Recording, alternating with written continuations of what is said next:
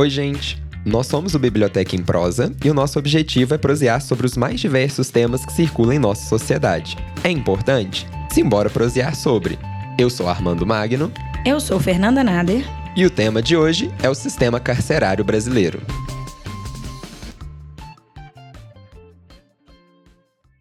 Os presídios têm o poder de invisibilizar os indivíduos, algo inclusive desejado por certos grupos. Em uma linha de pensamento lógica, o medo, a descrença no sistema e a desumanização dos criminosos fomentam um desejo de vingança social. A lógica punitivista prevê a busca pela justiça por meio da punição exemplar aos delitos, sendo o cárcere, inclusive, uma importante ferramenta. Essa vingança social, porém, busca algo que ultrapassa o isolamento, já que inclui dor, humilhação e privação. Reconhecer que a população carcerária existe, ainda que distante dos holofotes, suscita novas perguntas relevantes. Como são suas vidas dentro dos muros? O que se passa a partir do momento em que entram no cárcere? Como eles reagem? E depois, o que acontece com essas pessoas? Talvez a pergunta mais importante de toda a discussão seja também a mais básica: quem são eles?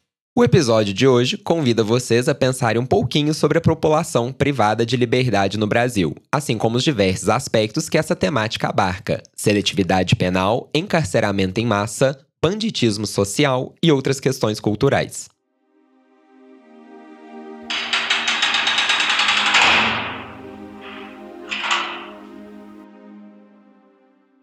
Antônio, de 44 anos, foi preso em 2001. Pegou 42 anos de cadeia por ter cometido cinco roubos consecutivos em um mesmo posto de gasolina. É dependente químico e atualmente está no presídio de Tremembé, no interior de São Paulo. Há três anos, ele tenta, sem sucesso, fazer uma cirurgia urológica. Sua mãe, Clara, diz que é impossível tirar o filho da cadeia para qualquer tratamento básico de saúde. Antônio, e o nome é fictício, ficou revoltado quando soube que o ex-médico Roger Rabidão Maci, condenado a 181 anos, estava conseguindo prisão domiciliar no começo de outubro do ano passado. É com esse texto, Fernanda, publicado pela revista Isso É, que a gente começa a nossa prosa de hoje. Para pensar, qual é a estrutura da cadeia? Quem são os presos que estão nela? Qual é o perfil dessa instituição que, a cada ano, aumenta seu número de encarcerados? Primeiro, acho importante a gente pensar qual é o papel em si da cadeia. Uma das lógicas mais comuns para a gente poder analisar é a cadeia, de um lado, ela teria o papel de ressocializar e de outro, de isolar aquele que cometeu um crime na sociedade. Ela cumpre essa função de ressocialização, de reintegração ou de todos os outros res associados? Muito difícil, diante do cenário que a gente tem hoje. E outra, trabalhar é algo que vários dizem que os presos precisam fazer. Mas, segundo o próprio médico Drauzio Varela, sabe quem mais quer trabalhar dentro dos presídios? Os próprios presos. E quais são os problemas que tem nesse evento? Não há espaço, físico mesmo. Muitas cadeias não têm um lugar para que possa abrir uma oficina ou abrir um local de trabalho. E, além de tudo, as empresas simplesmente não vão para lá, pela associação do nome com a ideia de cadeia. Então, mesmo que o governo, por exemplo, dos estados ofereça benefícios fiscais, isenção de impostos para as empresas, ainda assim elas não vão. Então, esse é um dos problemas a se pensar. Do outro lado, a gente tem a situação do isolamento.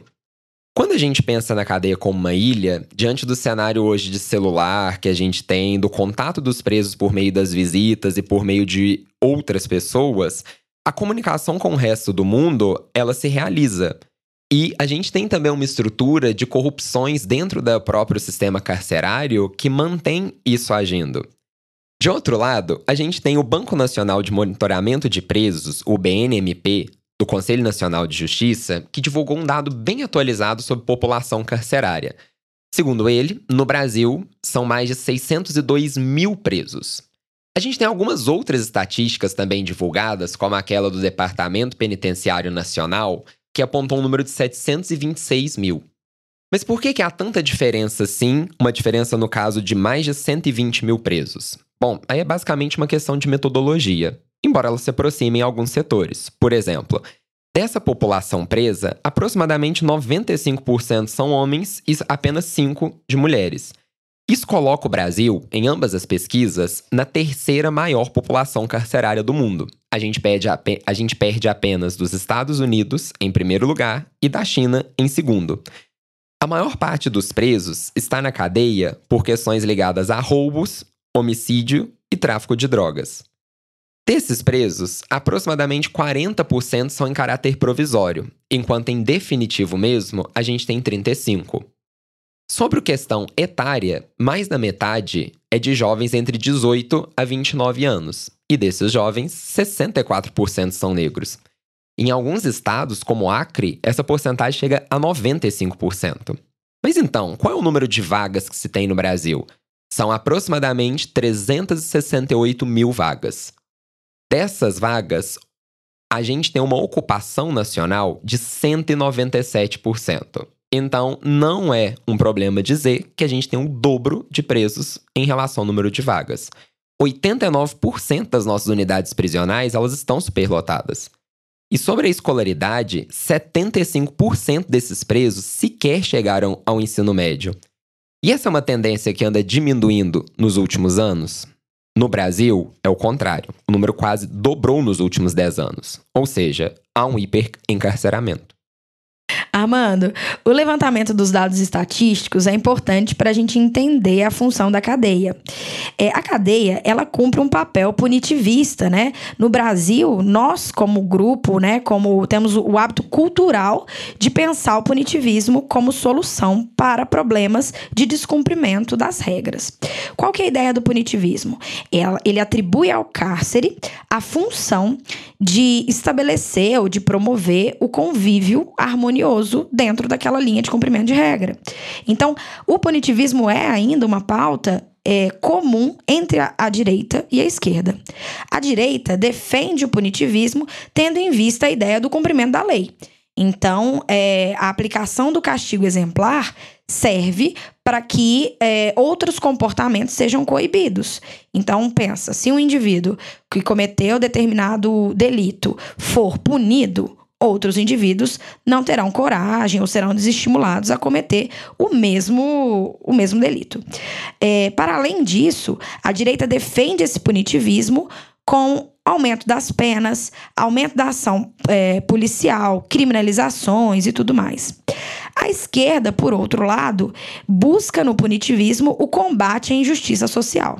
Então, a gente vai pensar que existem relações de opressão, existem relações entre opressor e oprimido, e essas relações elas precisam ser de alguma forma reparadas. A ideia da, do cárcere, então, seria essa reparação de opressões. Mesmo que por motivos diferentes e com finalidades diferentes, a direita e a esquerda se alinham, é, entendendo o cárcere como a solução dos problemas. É importante entender que os presídios, eles não estão deslocados da nossa sociedade, desse mundo extra-muros, né? Então, as mesmas diferenças e injustiças que nós vemos na nossa sociedade são aquelas que serão aplicadas dentro do cárcere.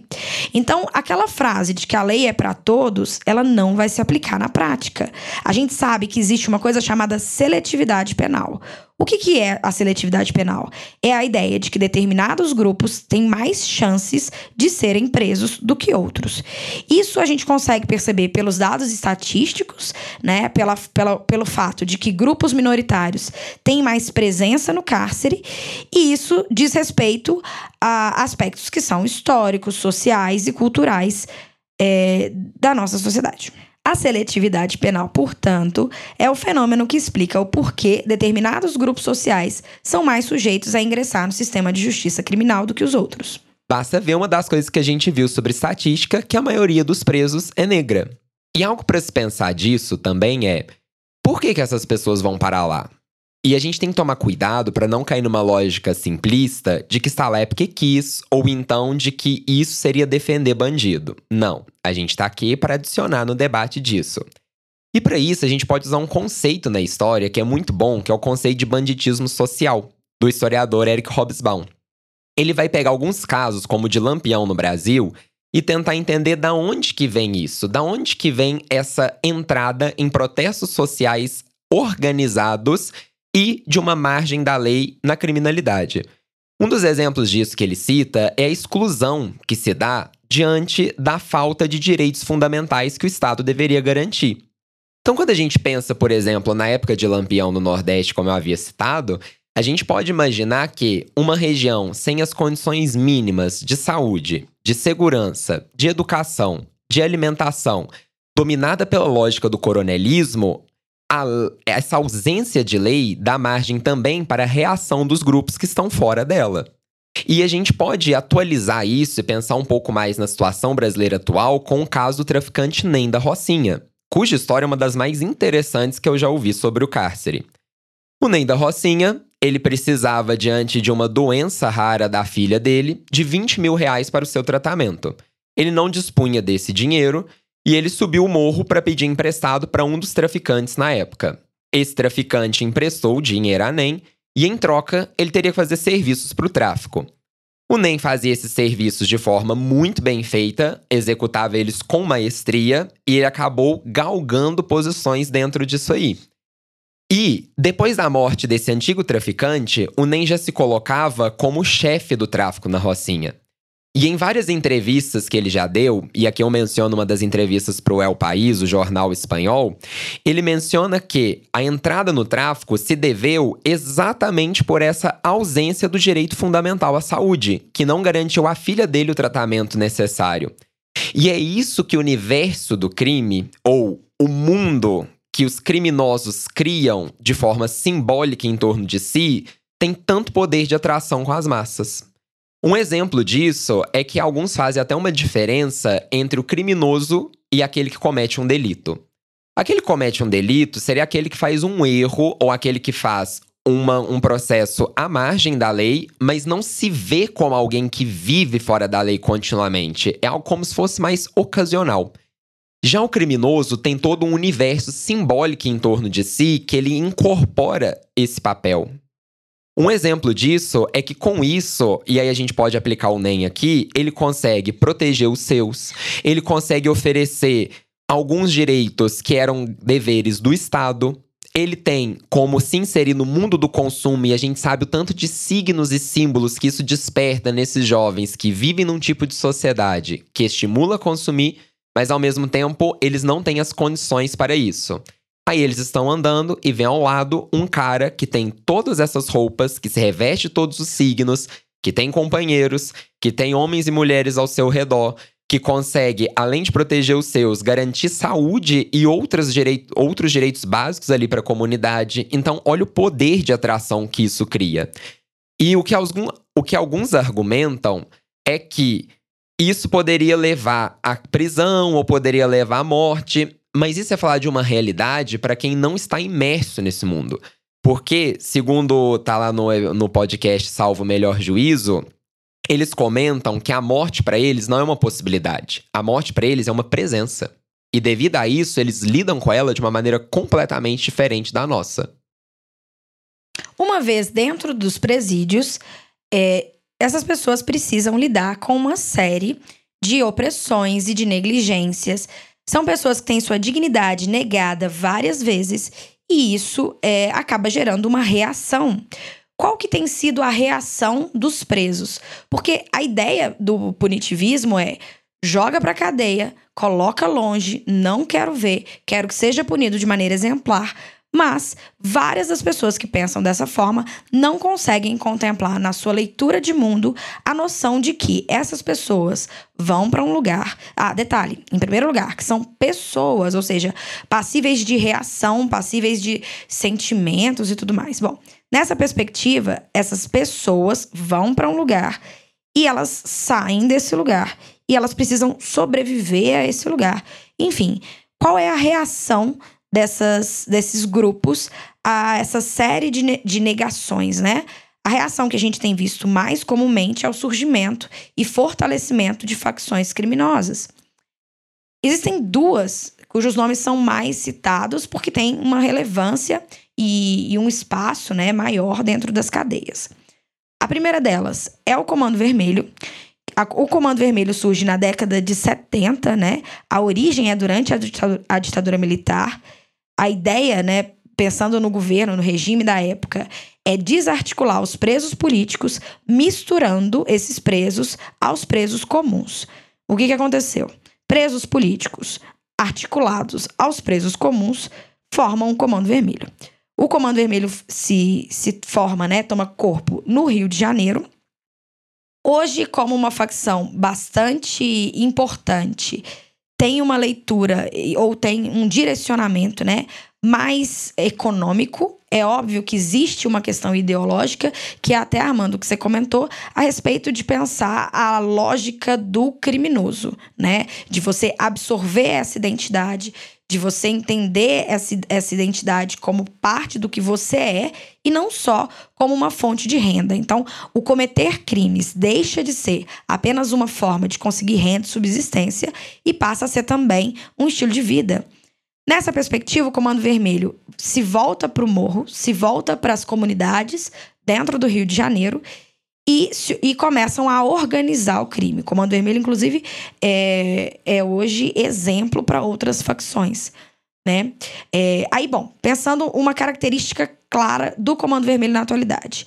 Além desse poder ideológico de crime, dessa, desse potencial de organização do crime, ele se volta para os morros para pensar o tráfico de drogas. Então tem uma, uma característica mais territorialista, busca uma expansão econômica e, enfim, a, a, claro que se a gente for pensar em facção, origem em presídio, papel no presídio, são pessoas que vão buscar no tráfico e na, na venda de armas, aluguel de armas, enfim, fontes de renda. Do outro lado, a outra facção que tem uma relevância nacional muito é, interessante é o primeiro comando da capital, que é o PCC. O PCC tem origem na década de 90, né? É, ele surge depois do massacre do Carandiru e ele surge numa, num presídio de Taubaté, em São Paulo. A ideia é que, aí pensando na, numa origem ideológica dessa facção, a ideia é garantir o cumprimento das leis de execução penal. Então, a ideia é garantir que, a partir da união de um grupo de presos, eles tenham menos direitos sendo é, privados, sendo negligenciados e tudo mais. O entender o PCC é entender que o anseio mais fundamental dos presos não é a liberdade. Isso acho que quebra até uma noção de senso comum. O anseio mais fundamental dos presos é a sobrevivência com uma necessidade de sobrevivência, eles vão se unir, seja para poder organizar os presídios, organizar a lógica dos presídios, e aí, com o surgimento do PCC, a gente tem a diminuição do número de assassinatos nesses lugares, e também é, se organizar no sentido. É, de, detalhe, os assassinatos pensando conflitos entre presos mesmo, né? É, mas, para além disso, eles vão organizar e se organizar e coibir práticas de crimes por parte dos policiais e dos agentes. A ideia, portanto, do PCC é união para a sobrevivência. Uh, então, historicamente, o PCC surge com esse propósito. Hoje é uma facção hegemônica, a gente já tem várias facções aliadas, várias facções em conflito com o PCC, inclusive, e integrantes do PCC praticamente em presídios do Brasil inteiro. Eles surgem em São Paulo, mas até na região do norte a gente já, já tem registros de membros faccionados. É, por que, que o PCC tem tanto poder e por que, que ele tem tanto espaço? Porque ele oferece aos presos é, o que o próprio sistema não tem condição de oferecer, que é o que eu falei antes. Não é liberdade, não é necessariamente dinheiro é sobrevivência.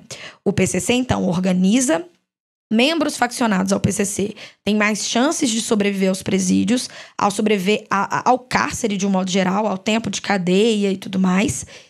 E eles funcionam, essa facção funciona em caráter de irmandade. O que isso significa? A ideia é pensar uma ética e uma política em que eles, em conjunto, vão se unir, né? Para continuar, enfim, para se proteger, para sobreviver e para praticar os atos é, ilícitos, a ideia do tráfico muito presente, da venda de armas e tudo mais.